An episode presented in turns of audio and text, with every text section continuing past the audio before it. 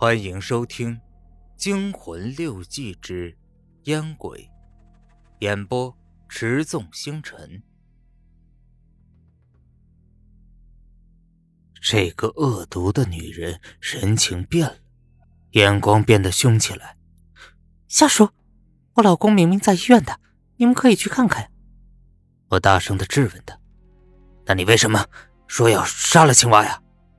哼，你们今天不说，我还不知道那个死鬼有个绰号叫青蛙。今天我们中午本来说吃青蛙肉的，可我刚刚一打开篓子，青蛙就全跑出来了。我就叫青蛙不要跑，再跑我就杀了青蛙。嗯，是这么回事儿啊？那地上的血迹呢？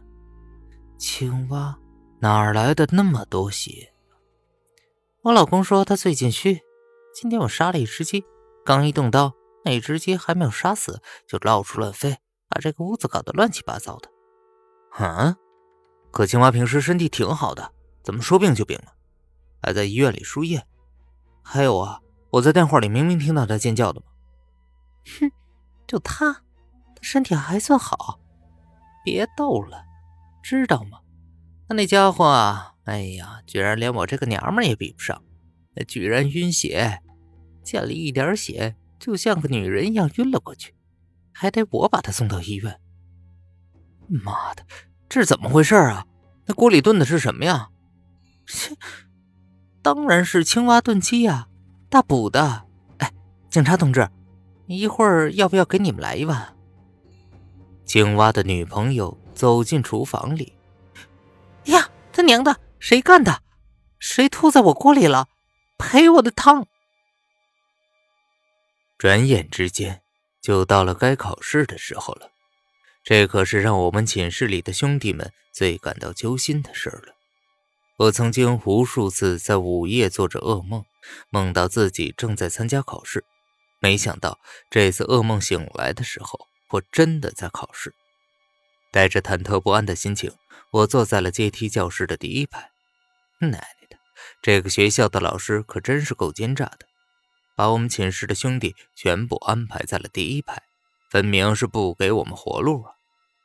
当监考老师走进阶梯教室的时候，我更是感到一阵阵的无力。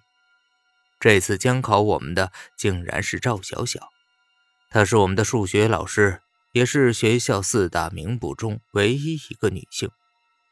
赵小小的眼睛特别大，扑闪闪的。似乎一眼就能够把人看穿，在他的面前，我几乎觉得自己矮了半截儿，一点儿也不敢有作弊的打算。可，可是考试不作弊，我这怎么过得了啊？还好第一天考语文，这是我的长项，不需要作弊。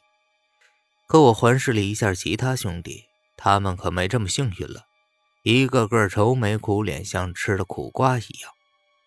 赵小小坐上了讲台，重重的咳了一声，然后就拿出一张报纸，大大的打开。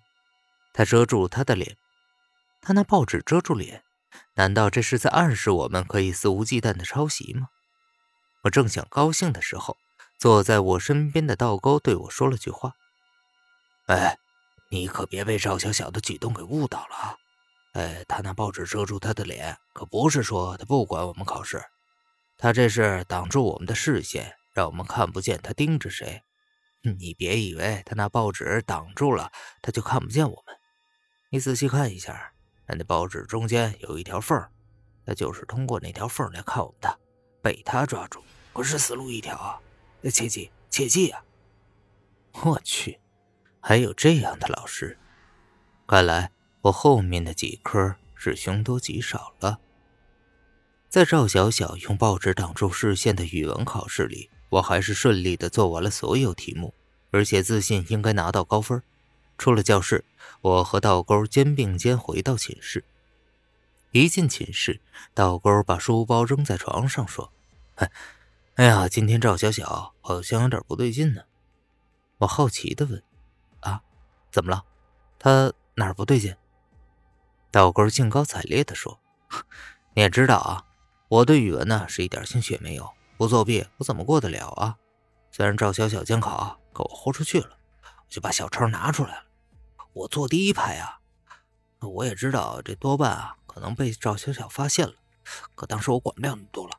那反正不作弊呢，就是百分百死；作弊呢，还有百分之一的希望。你不也说过吗？这个有百分之一的希望啊，就要百分之百的付出。